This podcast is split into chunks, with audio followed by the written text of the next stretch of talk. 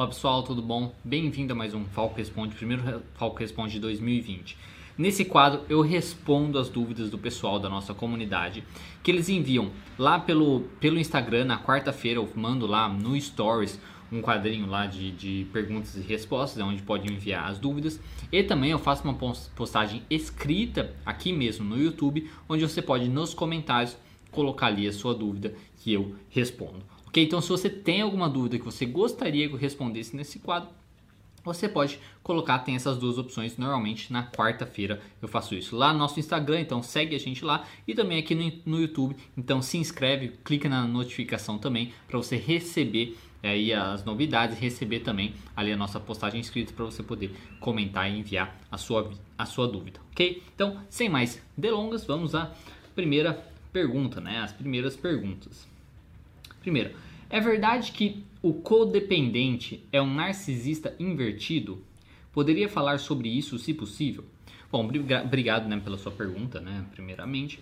Bom, essa questão do narcisista invertido, né, o codependente. O codependente nada mais é que é uma pessoa que precisa do outro emocionalmente, né, fisicamente, alguém que não consegue, né? Eu acho que gente, eu já comentei sobre isso em uma outra, é, em uma outra dúvida que eu tive, que outras pessoas me perguntaram, é, falando sobre isso do codependente, do dependente emocional e tal, que é uma pessoa que ela se acha, por exemplo, metade, é uma meia pessoa e ela precisa do outro, né? O outro completa ela, digamos assim. Então ela realmente é muito dependente emocionalmente do outro, fisicamente ela precisa, ela é uma é pessoa que é, se desvaloriza muito né? Se, desvaloriza muito e aí precisa do outro para poder suprir, para poder ser uma pessoa completa e por aí vai. E tem, tem diversos, diversos problemas com isso, né? No relacionamento, problemas para ela mesma, né? Ela sofre muito com isso. Ela pode se ficar dependente de, sei lá, abusar, né? De, de substâncias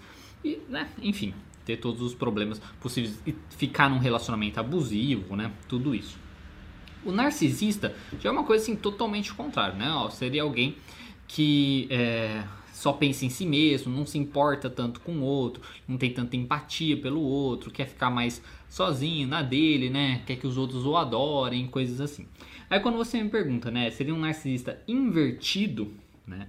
Essa pergunta assim, é verdade que o codependente é um narcisista invertido? Primeiramente, né, existe o transtorno de personalidade narcisista, que é lá cadastrada né, no DSM-5, né, no, no, no, CID, enfim, em todos os manuais aí de, de transtornos né, que a gente tem conhecido. Quando a gente fala, por exemplo, narcisista invertido, não é uma coisa necessariamente que a gente tem uma, um diagnóstico, né? não é uma coisa assim estudada assim cientificamente. Seria mais alguém, alguma pessoa, às vezes tem uma teoria sobre isso, né? falar, ah, essa pessoa seria um narcisista invertido.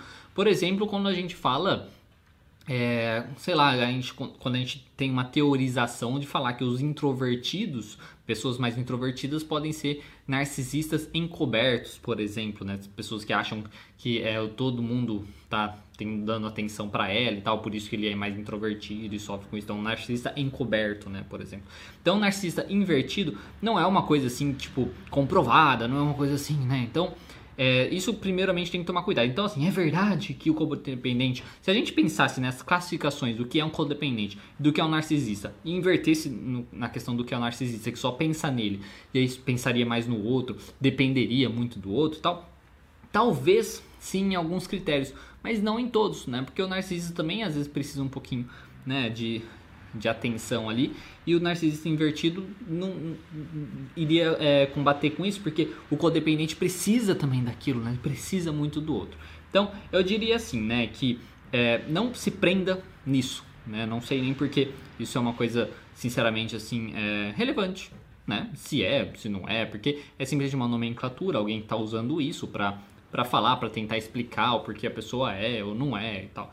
Então não tem. É, ou é narcisista ou não é. Narcisista invertido seria uma coisa muito além que você estaria é, realmente só para usar os critérios do narcisismo para tentar explicar um comportamento do outro e tal, mas não tem necessidade disso, né? Ou eu acho que uma pessoa codependente já basta, tá? Porque se não é, ou é narcisista ou não é, como eu disse. Né? Narcisista invertido fica uma coisa, seria totalmente fora do que é o narcisista, né? ou do que é o narcisismo, então não teria muita validade utilizar isso, tá? Espero ter respondido aí a sua dúvida. Próxima dúvida.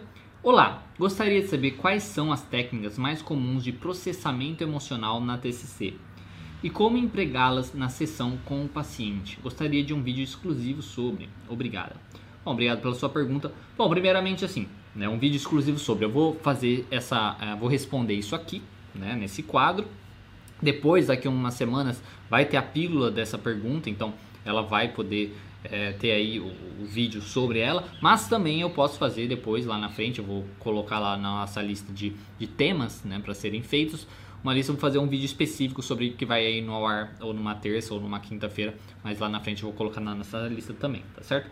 Quando você fala processamento emocional, eu imagino que você está querendo falar sobre regulamento, regula, é, regulação emocional, né?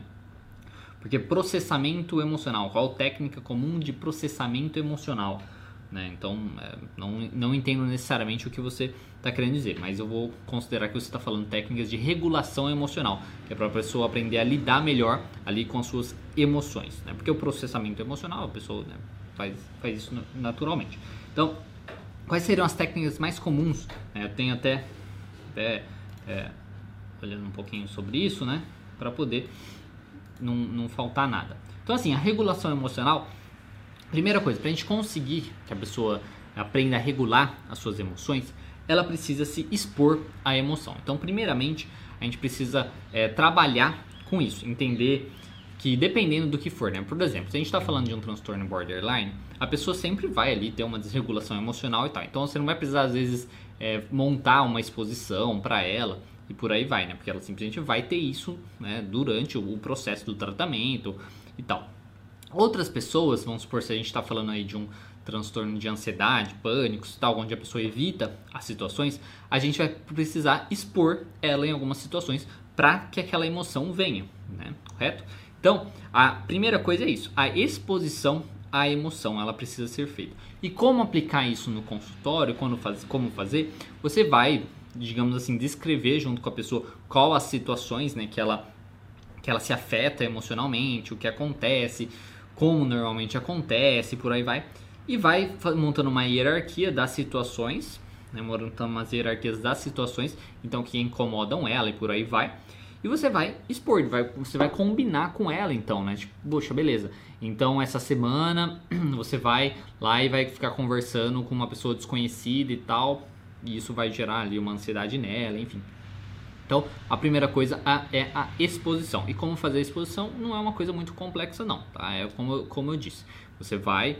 É, tem aqui um vídeo até mesmo de técnicas de terapia cognitivo comportamental que você pode encontrar. É, que eu falo um pouquinho sobre experimentos comportamentais e eu falo um pouquinho sobre como fazer isso.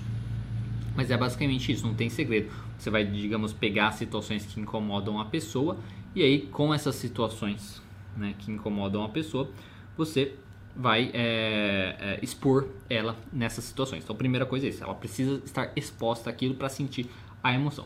Depois, a pessoa precisa aprender a identificar e a nomear a sua emoção. Porque por mais simples que pareça, ai, como assim não saber nomear a emoção? Tem muita gente que não sabe nomear a sua emoção, porque a gente não, muitas vezes isso é uma falha, digamos assim, no, no, no processo de aprendizado infantil mesmo, né?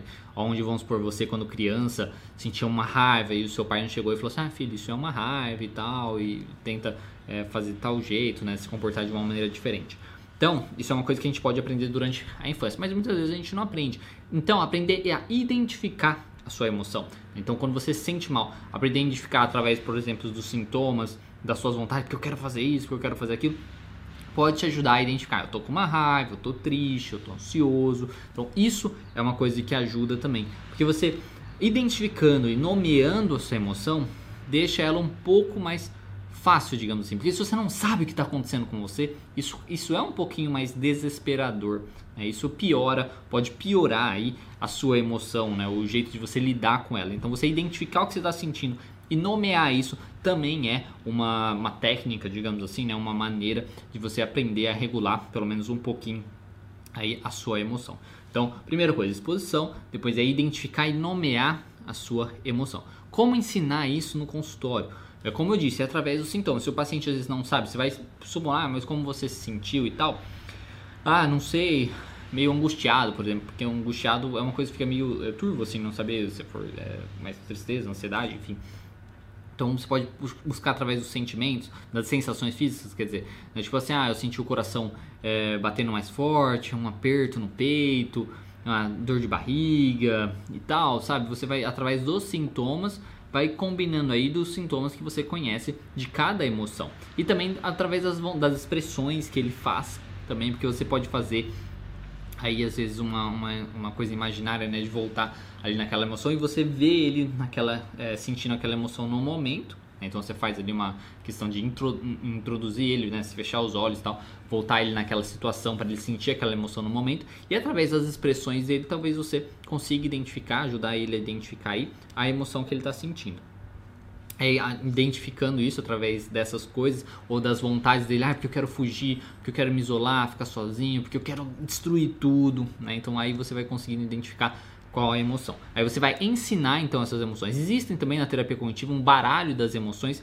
que eu acho que tem tanto para criança quanto, quanto para adolescente e adulto. Eu, eu, se eu não me engano, acho que tem para adulto também. Que você pode encontrar na internet, é, em algumas editoras aí, que é um baralho das emoções onde você pode usar para ensinar ali o seu paciente a identificar as emoções, a lidar com as emoções e por aí vai. Então, essa é uma outra coisa, identificar e nomear as emoções, como fazer no consultório, como eu já disse. Você vai é, conversar com o paciente para tentar entender o que está acontecendo com ele né, e ajudar ele a identificar, para que numa próxima vez, quando ele estiver sentindo aquilo de novo, ele falar assim, ah, que emoção é essa? Aí ele vai poder falar assim, ah, isso é uma raiva e tal.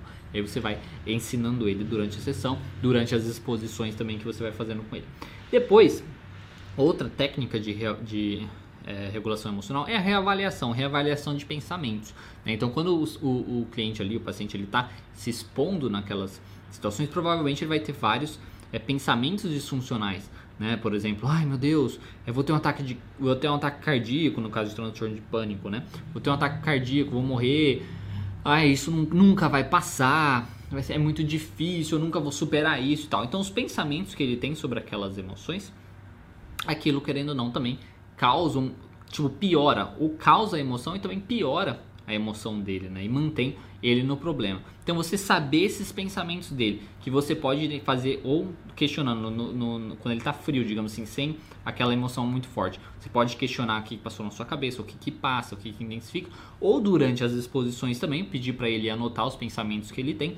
E aí na terapia você pega esses pensamentos e faz o questionamento socrático normal quando a gente faz, faz lá o cartão de enfrentamento sobre essas, essas, essas, essas, esses pensamentos e tal. Porque ele aprendendo a fazer isso, a reavaliar as suas emoções, a gente fazendo também uma psicoeducação do que a emoção é, da importância da emoção, que a emoção não é uma coisa tão terrível assim, né, que ela passa, né, que ela não fica para sempre e por aí vai.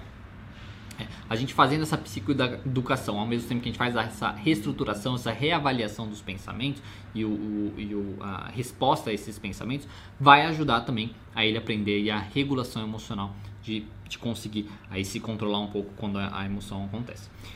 Depois, distração, isso é uma coisa bem comum, né? Que é basicamente você, em vez de você focar ali no seu corpo, na sua emoção, no que você está sentindo, na, coi na coisa que te causa a emoção ruim, você foca em outra coisa. Então você pega um objeto, um objeto qualquer e descreve aquele objeto para você, né? Tipo, ah, aqui tem uma, uma cadeira, é uma cadeira é, verde que tem tal altura. Quando você faz isso, você foca em outra coisa e aí sua emoção começa a se regular sozinha, né, naturalmente, porque o seu foco não está nela ou no, no, no, problema, que você está forçando de uma maneira ativa, né, você está fazendo de uma maneira ativa focar em outra coisa, isso ajuda bastante. Não é assim o, o, o melhor, a melhor coisa para se fazer, né, mas é uma coisa viável que tem também, que ajuda aí a regular, aprender a regular a emoção. E como fazer isso no consultório? Mesma coisa. Você pode fazer, por exemplo, uma indução, né? Uma indução, como eu disse, de voltar, de fazer ele se preocupar com alguma coisa, de trazer aquela emoção ruim nele. E aí, no, depois, quando ele já está com aquela emoção ruim, faz o exercício de focar em outra coisa. Ah, foque no objeto, descreva o objeto para você e tal. E aí, isso pode ajudar ele a aprender que aquilo ajuda ele aí no, no dia a dia, nas exposições que ele fizer fora do consultório, ele pode colocar em prática também. Outra coisa é fazer o oposto do que ele quer fazer, né? Então, isso com o tempo vai ficando é mais fácil, né? Mas não é tão fácil fazer isso. Por exemplo, na emoção de raiva, né? De você querer no impulso tal, de querer quebrar tudo, ou de querer xingar a pessoa, por exemplo, ir lá e, sei lá, falar que gosta da pessoa, dar um abraço na pessoa em vez de dar um murro na pessoa. Fazer, ter esse comportamento, que é, uma, como eu disse, não é uma coisa super fácil de fazer, mas quando se você consegue fazer isso, ou se você consegue fazer de ter o comportamento oposto, você começa aí a, a digamos, ter resposta, essa resposta diferente começa a, a te ajudar a, a, aprender a responder diferente para aquela emoção com o tempo, conforme você vai fazendo isso. Você começa a quebrar os seus padrões né, de comportamento quando você se comporta diferente. E como ensinar isso é puramente psicoeducação. Né? Você vai psicoeducá-lo ali, dependendo da emoção que ele tem, e falar sobre isso. Né? Você vai falar que ele pode se comportar de uma maneira diferente para quebrar os padrões de comportamento, que com o tempo, né, aquilo vai ficar mais fácil, porque ele não vai ter é, aquela resposta que alimenta né, os seus pensamentos disfuncionais e tal, e pode ajudar ele nos seus relacionamentos, nas suas emoções e por aí vai. Depois tem uma coisa bem, bem conhecida, todo mundo faz, respiração, né, respiração relaxada mesmo. Tem também aqui diversos vídeos no canal que você é, explicando várias, vários tipos de respiração que pode ajudar você a, a, a, regular as emoções. Basicamente, o mais comum é a respiração controlada, né, que é a respiração diafragmática. Que a ideia é porque assim, quando a gente está, por exemplo, ansioso, com raiva, qualquer coisa assim, a nossa respiração fica muito desregular. Né? Então, às vezes entra mais oxigênio, sai mais gás carbônico, enfim, se regula muito, isso causa todas as alterações fisiológicas no nosso corpo. Essas alterações fisiológicas, a gente se preocupa mais com elas, aí piora a emoção e por aí vai, né?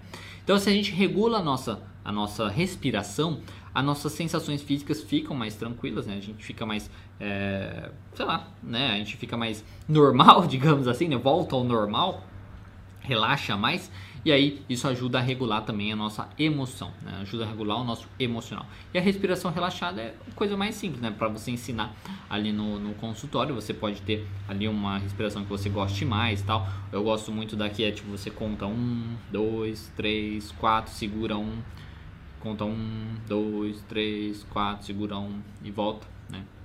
Contando um, dois, três, quatro na inspiração, um, dois, três, quatro na expiração, né? E fazendo isso da, da diafragmática, né? Respirando pela barriga. Então essa é uma coisa que eu gosto. E aí você ensina isso naturalmente também para o paciente. E novamente, você pode fazer também uma indução da emoção, uma indução das sensações físicas e trazer e fazer a respiração para ele ver que ajuda, né? E se ajuda e tal. E fazer ele também nessas nas exposições fazer esse uso da respiração. E por último, uma coisa que é mais, digamos, mais atual, digamos assim, é o uso do mindfulness, né? Que é aprender a aceitar as emoções, né? Aceitar que as emoções estão ali, aceitar que as emoções não vão, como eu disse, já falei antes, não vai te matar, né? Não vai te causar tanto prejuízo quanto você imagina. E essas emoções passam, né? Essas sensações físicas passam, elas vão embora, né? Com o tempo. É, assim, tempo curto, né? Não vai ser uma coisa que vai durar aí, você vai ficar uma hora, assim, com aquela intensidade. Pode ficar um pouquinho, né? Um resquício aí, né? Mas só que você não vai ter aquela intensidade tão grande por muito tempo. Né? Então passa. Você fazer o uso do mindfulness, né? Que é a meditação, né? De você estar tá mais presente, estar tá sem julgamento das coisas, dos pensamentos, das sensações físicas, pode ajudar. E como fazer o mindfulness? Também na, na, na, terapia é você fazer usar fazer as práticas do mindfulness tem também como eu já disse diversos vídeos aqui falando sobre o mindfulness que pode é, te ajudar tanto a explicar o que é o mindfulness né, para o seu paciente, como também algumas técnicas que você pode usar. O mais básico, a técnica mais básica do mindfulness é a que você foca é, na respiração, então você vai induzindo o paciente a focar na respiração, foca na respiração, qualquer sensação, na, na entrada e saída de ar, você pode perceber que pensamentos podem começar a aparecer. Quando esses pensamentos aparecerem, você simplesmente não precisa julgar, não precisa fazer nada, você simplesmente volta o foco na respiração e por aí vai. Você faz isso aí por uns 5 minutos e tal. Isso é, é a primeira técnica, sei lá, é, o que eu gosto de usar primeiramente. Depois você pode passar essa técnica para emoção, para sensação física, né? Então, é, em vez de desviar o foco do pensamento, você faz isso com a sensação física. Isso vai ajudar a regular a emoção. Ou você faz o foco na sensação física, para ele ver que a sensação foque na sensação, não precisa julgar ela, não precisa tratar ela como uma coisa ruim, não precisa fazer nada disso. Ela vai e você vai ver que ela vai passando com o tempo. Então, isso é uma outra técnica. Então, basicamente, né, como a gente fazia a regulação emocional, é disposição a identificar e nomear a emoção, reavaliação, distração, fazer o oposto, respiração e mindfulness. Isso são algumas técnicas que a gente pode usar para regulação emocional. Eu acho que é isso que você quis dizer quando você perguntou quais são as técnicas mais comuns de processamento emocional. Né? Se não foi isso que você quis dizer, me envie ali uma, é, uma outra pergunta ou, ou, me envie ali por direct mesmo, talvez com um áudio e tal, para eu estar tá, tá entendendo o que você está falando e poder te responder depois em outro vídeo ou, ou até mesmo pelo direct mesmo, que eu te respondo, ok? Próxima pergunta. Por favor, fale sobre a necessidade de regras de trabalho humanizado para evitar doenças psíquicas. Bom, principalmente hoje, né, hoje em dia, que a Organização Mundial de Saúde está considerando a síndrome do burnout, por exemplo, como uma doença, né, uma doença relacionada ao trabalho. Mas eu mesmo já vejo assim que pessoas às vezes que estudam muito, que né, não são reconhecidas pelo seu trabalho, pelo seu esforço, que acham que o que ela está fazendo não vale a pena, que acham que ela está fazendo não tem significado, não tem sentido elas já podem também desenvolver aí o burnout. Então, principalmente quando a gente vê nesse, nesses dias de hoje, né, século 21, essa questão do burnout, né, é uma coisa que, sim, eu acho que é muito importante o trabalho humanizado. O que a gente tem que tomar cuidado é com essa questão de regras, né, regras de trabalho para a questão é, para evitar as doenças psíquicas. Eu acho que é uma coisa que tem que vir muito mais assim da de entendimento que isso até mesmo sei lá numa questão que a gente está falando de lucro ou né ou coisas assim não é viável mesmo né? Não é viável você ter um funcionário que que tá mal que não consegue se esforçar que não gosta de trabalhar ali na empresa que não vai realmente se dedicar o melhor que tem porque vai sei lá às vezes ter que se afastar. Então assim pensando numa questão até mesmo é, positiva, né? A gente pensando numa empresa às vezes que está visando só lucro e coisas assim, é muito bom para ela ter um funcionário mais saudável, né? Um funcionário que não está se esgotando emocionalmente, fisicamente, que ele vai e gosta de trabalhar, que ele tem metas mais realistas, né? Porque o que a gente percebe, por exemplo, funcionários às vezes de banco, todas as empresas assim que têm metas, né, para cumprir mensalmente, por exemplo, é muito puxado, né? Muito puxado. Tipo, é muita meta para pouca gente, né? Às vezes a gente eu, percebo assim que se tivesse às vezes um, dois funcionários a mais, nossa, já uh, aliviaria muito. Né? E é uma coisa que seria possível ser feito, né?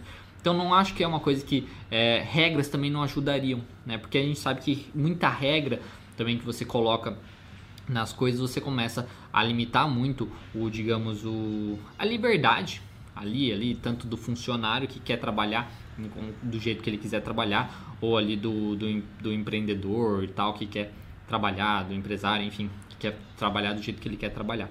O que a gente tem que fazer é ser mais aberto a ponto de deixar que as pessoas consigam trabalhar do jeito que elas querem trabalhar. E se você não está bem trabalhando daquela maneira, você o, o, seria mais viável ter outro lugar para aquela pessoa trabalhar que ela seja mais respeitada, que ela seja mais humanizada, né, como você mesmo falou. Mas o que a gente percebe é que mesmo, né, a gente, por exemplo, quando a gente está falando da questão da psicologia, né, vamos falar da, da, coisa da psicologia, a gente percebe que mesmo o, o, o pessoal que trabalha aí com psicologia em, em, concursos públicos mesmo e tal, eles também são super sobre, sobrecarregados né? E a gente, sinceramente, né, por exemplo, tem a, a, luta lá, por exemplo, das 30 horas, né, das 30 horas faz, ó, muito tempo, né, que tem essa questão das 30 horas aí no coisa da psicologia, desde, acho que da metade da faculdade até mais, que eu tava na faculdade falava disso, das 30 horas, outras profissões já conseguiram e tal. E você vê que o pessoal não luta muito por isso, né, o pessoal lá do, do, do conselho, pelo menos aparentemente não. Então, é, focam em outras coisas que, sinceramente, é, eu não acho que é o, o, principal foco da psicologia. Enfim, é uma coisa assim que é, então até mesmo as pessoas que deveriam falar mais sobre é, que deveriam fazer mais sobre isso, porque assim, é complicado você falar, não, isso é super importante, blá blá blá blá blá, mas você não aplica isso. É, você, você fala, mas você não aplica. Né? Então, por exemplo, eu lembro até hoje, lá do, quando eu fui buscar minha carteirinha do CRP, é, eu, eu comentei, né? Eu comentei assim, poxa, eu acho, eu acho sacanagem as empresas, por exemplo, elas não contratam psicólogo. Né? As empresas quando contratam, elas contratam como analista e tal, tal, tal. Porque quando contratam como analista, elas não precisam seguir as regras de, se, de, se, de ter um psicólogo. Seja de, uma, de um piso salarial, né? que nem tem, né? Mas enfim, seja de um piso salarial, seja de você, das, das exigências aí, né, que precisa ser para você ter um psicólogo, né? Vai você pode pedir qualquer coisa para a pessoa, a pessoa é contratada como analista e pronto. Eu comentei sobre isso. Aí eles, a, o pessoal mesmo do CRP na época falou, tipo assim, é não, não é difícil isso mesmo e tal, mas até a gente, até a gente mesmo aqui no, no, no CRP é assim mesmo, a gente trabalha às vezes mais do que deveria, a gente não sei o que, então assim, você vê, é uma coisa assim, é, é melhor você fazer com ações do que você simplesmente falar né, as coisas. E começa com a gente. Mas enfim, voltando à questão da necessidade de regras, eu acho que deveria sim ter trabalhos mais, é, mais humanizados para melhora psíquica, com certeza. Mas eu ainda acho muito complicado você colocar regras específicas se você às vezes não entende daquele trabalho, não entende aquele funcionamento.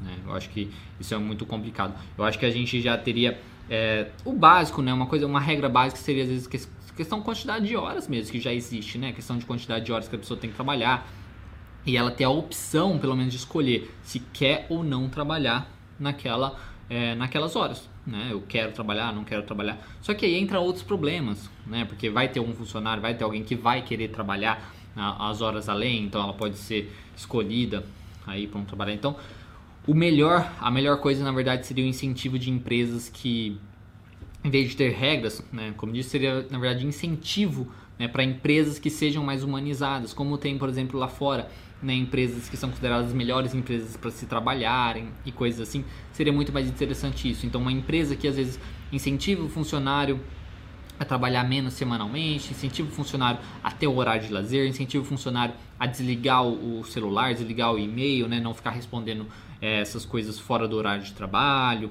e coisas nesse sentido.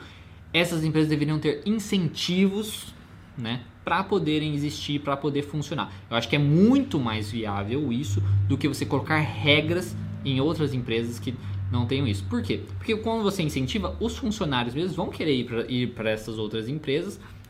Essas outras empresas começam a crescer, mais empresas querem ser parecidas com essas empresas, e aí vai sendo muito assim. Porque eu sou muito, eu não sou muito a favor de punição, entendeu? Tipo, vamos punir quem não está fazendo certo. Eu acho muito mais tipo, vamos incentivar quem está fazendo certo do que vamos punir quem está fazendo errado ou quem não está fazendo do jeito que eu acho que tem que ser. Né? Eu sou muito, isso é uma visão pessoal minha, tá? Mas voltando novamente, é, eu acho que é importante sim o trabalho humanizado para a questão da psique, seja questão de depressão, seja questão de ansiedade, seja questão do burnout também. A gente vê que está acontecendo bastante.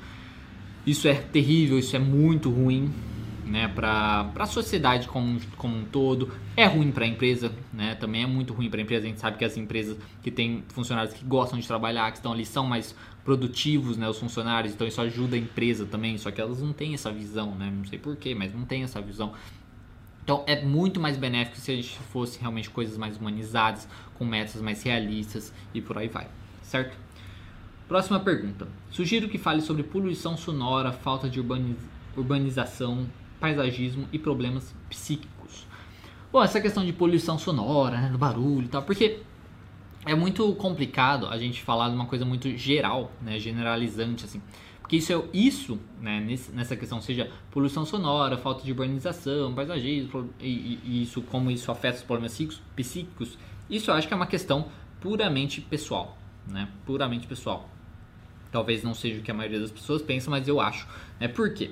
Porque existem pessoas, sim, né, que, vamos supor, principalmente pessoas mais antigas, né? Pessoas mais antigas, principalmente, elas querem, gostam muito, né? Porque, sei lá, pela sua infância mesmo, pelo seu histórico, né? Tiveram mais contato, por exemplo, com o campo, com essas coisas, com o ambiente, né? Com o ar, assim, né? Que seja com o ar, com o silêncio, né? O, o silêncio que eu falo é barulho ali da, de do vento, né, de pássaros e por aí vai. Pessoas que tiveram essa, essa vivência gostam muito disso e aí se incomodam muito mais com a questão, por exemplo, de um, de um cara que passa aí com som alto, né, e coisas nesse sentido. Então, é, agora outras pessoas às vezes não se incomodam, às vezes só, sei lá, passa ali um cara com som alto, tocando qualquer música que for ali, ele vai simplesmente, ai, né, tá me atrapalhando aqui, mas ponto, acabou, né, não vai, digamos, ficar é, atrapalhando, não vai causar um transtorno, um problema para ele. Enquanto uma outra pessoa que tem uma, um apego muito maior com isso, vai se incomodar mais e aí vai ter mais problemas psíquicos com isso, falando o mundo tá perdido, nossa, esses jovens de hoje em dia, onde já se viu e por aí vai. Então, nessas questões, principalmente, por exemplo, poluição sonora, eu acho que é puramente pessoal. Tá? Isso é uma, é uma interpretação da pessoa, é uma crença que a pessoa tem de como o mundo deveria funcionar e tal, e aí vai da interpretação dela do que aquilo está acontecendo. Essa questão de falta de urbanização também, mesma coisa. Né? Eu acho que tudo isso, paisagismo, por exemplo, vai tudo depender de quem a gente está falando. Pode influenciar na questão de problemas psíquicos? Pode sim. Pode causar uma depressão, pode causar uma ansiedade, pode causar é, né, qualquer outro transtorno que você imagina, porque a pessoa pode se incomodar demais com isso e é, libertar muita coisa que ela tem. Né? Então, assim, sim, pode causar vários problemas psíquicos. Só que vai depender de pessoa para pessoa. Porque, por exemplo, eu eu na cidade, né, pode ser diferente de uma outra pessoa no campo. Então, alguém que está muito acostumado com a cidade, né, que está ali na cidade e tal, vive aquilo e gosta daquilo, da sua, sei lá, né, daquela, da, gosta de pessoas, gosta de estar junto, né, então gosta de um ambiente, sei lá, de um shopping, né, coisas assim. Ela vai se sentir muito mal estando sozinha numa casa na fazenda sozinha numa casa na fazenda, por exemplo, que é um ambiente onde outras pessoas falam, ah, então isso é muito de pessoa para pessoa, porque a gente está falando de pessoas que são introvertidas, pessoas que são extrovertidas, pessoas que são mais sociáveis, pessoas que não são mais sociáveis, pessoas, como eu disse, que têm crenças específicas de como o mundo deve funcionar. Se você acha que mundo terrível se tornou hoje em dia, ou se você acha, ah, não, o mundo sempre foi assim, a gente só está vendo mais, é, né, é, do jeito que, que, o mundo como é por causa das notícias e tal, ou pensar não, o mundo é muito melhor hoje do que do que era com as tecnologias, enfim. Então isso vai muito de pessoa para pessoa. Pode afetar a questão psíquica, pode, com certeza. Como tudo, tudo pode afetar, mas vai de pessoa para pessoa. Então não tem uma, é, digamos, não seria muito mais o que falar né, disso sobre a questão poluição sonora, falta de urbanização, paisagismo e tal, tá? É, eu acho que fica muito generalizante você falar, por exemplo, que não, todo mundo precisa ter um jardim para se sentir bem, né? ter um, na questão do paisagismo, né? Todo mundo precisa, é, na verdade, não, tá na cidade e tal. Não, isso é generalizante, isso vai de cada um, tá? Vai do que a pessoa quer, do que a pessoa gosta, do que a pessoa aprendeu, das vivências dela, das experiências dela, certo? Próxima pergunta. O paciente consegue deixar vícios de bebidas e cigarros fazendo terapia? Com certeza, né? Na realidade, é, é, o que mais ajuda a pessoa a deixar vícios, seja de bebida, de cigarro, é o tratamento aí psicológico, né? Porque assim, tem pessoas que têm uma facilidade muito grande de parar com vícios, né? Tem pessoas assim que simplesmente falam assim, vou parar e para, né? E tem outras pessoas que não, que é um processo, que é mais difícil e tal. Porque às vezes existem associações, né? Então, por exemplo, a bebida. É, aliás, por exemplo, cigarro. Né? O cigarro, a pessoa pode, por exemplo, toda vez que, que, que toma café, fuma. Né? Então, toda vez que ela toma café, ela fuma. Então, ela cria uma associação. Aí, toda vez que ela vai tomar café, ela sente vontade de fumar. Então, você precisa. Ou, por exemplo, toda vez que ela sai com os amigos, ela tá com o cigarro na mão. Porque ela, ela transforma aquilo numa coisa uma ferramenta de socialização, né, para poder se isolar, ficar ali olhando a festa, sem parecer uma pessoa com nada na mão, assim, simplesmente parada olhando, olhando ela pelo menos tá com ali, entendeu? Toda, sei lá, tem gente que acha charmoso, né? Enfim, tem gente que gosta dessas coisas. Enfim, é, então tem essas ferramentas que ele usa. Então a terapia pode ajudar, porque assim, às vezes tem essas coisas e a pessoa nem sabe né? Nem sabe que o, o, o que, que faz ela fumar, o motivo que ela fuma, porque às vezes não é tanto necessariamente o vício, também pode ser, mas às vezes tem essas, ferra essas outras coisas no seu dia que mantém ela fumando, porque tem, tem a sua utilidade, digamos assim, seja uma ferramenta, por exemplo, para se acalmar também, né? Tá muito ansioso, fuma para se acalmar. A gente às vezes fuma para perder a fome, né? Para emagrecer, tem todo, tem tudo, tem muita coisa diferente aí, né? Tem, tem gente que tem dificuldade de ir no banheiro e quando fuma vai no banheiro. Então, assim, tem todas essas coisas, né? Então, você é, sabendo disso, né? A terapia pode te ajudar a saber disso. Então, todas as coisas que mantém a pessoa naquele vício, naquela adicção, né? Fazendo ela ter aquele comportamento e por que, que é tão difícil dela fazer aquilo. E aí você vai conseguindo uma por uma tentar aí eliminar essas coisas, né? Fazer com que a pessoa, por exemplo, consiga se acalmar sem o cigarro, né? Fazendo uma respiração, que seja, né? Por exemplo, é, fazendo que ela tenha um comportamento diferente na parte social, né? Fazendo que ela tenha um comportamento diferente na parte social, que ela via que ela não precisa do cigarro, fazendo que ela tome o café sem o cigarro, suportando ali. Então você vai expondo as pessoas nessas situações e ela vai conseguindo de pouquinho em pouquinho. Então sim, né? É, ele consegue deixar vício de bebida e cigarro fazendo terapia? Com certeza, e eu acho que a terapia, na verdade, é o melhor caminho para a pessoa conseguir superar sem tanto sofrimento. Há pessoas que conseguem superar sozinha? Com certeza também. Tá? Muita gente supera sozinho. Outras não, né? Muita gente que tem dificuldade, a terapia pode ajudar bastante, tá certo? E a última pergunta de hoje é: os terapeutas que trabalham com a terapia cognitivo-comportamental usam muito questionário com seus pacientes? Isso vai de terapeuta para terapeuta, tá? Eu gosto de utilizar de vez em quando os inventários Beck, né? Eu gosto de usar os inventários Beck para saber ali como tá a questão das emoções, como tá a questão da depressão, da ansiedade, né? da sua desesperança e tal. Então tem esses questionários. Apesar de, se eu não me engano, tá é, não sei se não está mais validado e tal, mas é uma ferramenta ali, né? Que, que, que pelo menos algumas perguntas dá para você ter uma ideia bacana do, do seu paciente. Não é, não é, usando para um dado científico, nada assim, né? Outra coisa é questionários, por exemplo, de livros, né? livros de terapia cognitiva, por exemplo, a mente vencendo o humor, tem alguns questionários ali também que você dá para utilizar para saber como o paciente está é, de semana para semana, por exemplo, na questão da ansiedade, na questão da depressão. Então você pode usar isso. Você pode usar questionários para ah, para diversas coisas, né? Tudo que você pode usar, sim. É, mas essa aqui usa muito questionário, porque assim não é, tem que tomar cuidado de achar que existe uma regra. Né? Não tem uma regra assim, ai, ah, tem que usar muito questionário ou não, não pode usar questionário. Tal. Isso vai variar, vai de você, né? de você como terapeuta, de você como como é, psicólogo aí querer usar, de querer ter alguma informação a mais ali do paciente, você querer saber alguma coisa a mais. E aí você vai e vai buscar algum questionário que pode te ajudar nessa informação, que pode te ajudar aí naquela, naquela técnica, naquele, naquele exercício, tá? Então não é uma coisa que assim, ah, usa muito, muito questionário. Depende, depende do caso, depende de se você quer usar ou não, se vai, se você às vezes consegue aquela informação de outra maneira, então tá? Então não é uma coisa assim, geral, tá? Então vai depender. Mas que existe a possibilidade de usar diversos questionários, sim, isso sim. Aí a gente poderia dizer isso, que existe a possibilidade, tem diversos questionários que você pode usar, tem diversos exercícios que você pode usar, diversas técnicas que você pode usar. Então tem uma diversidade de coisas que você pode fazer aí com o seu paciente, com o seu cliente. Então, é isso que eu teria é, responderia para você.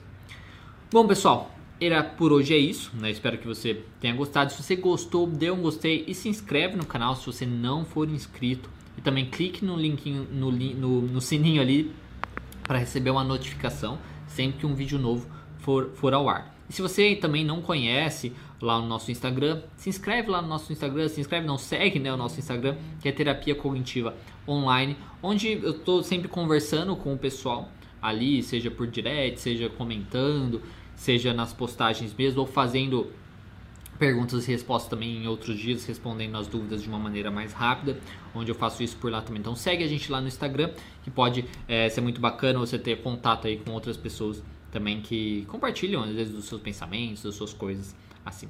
Qualquer coisa, se você tiver qualquer dúvida, você pode deixar nos comentários e espero que você tenha gostado. Muito obrigado e até mais.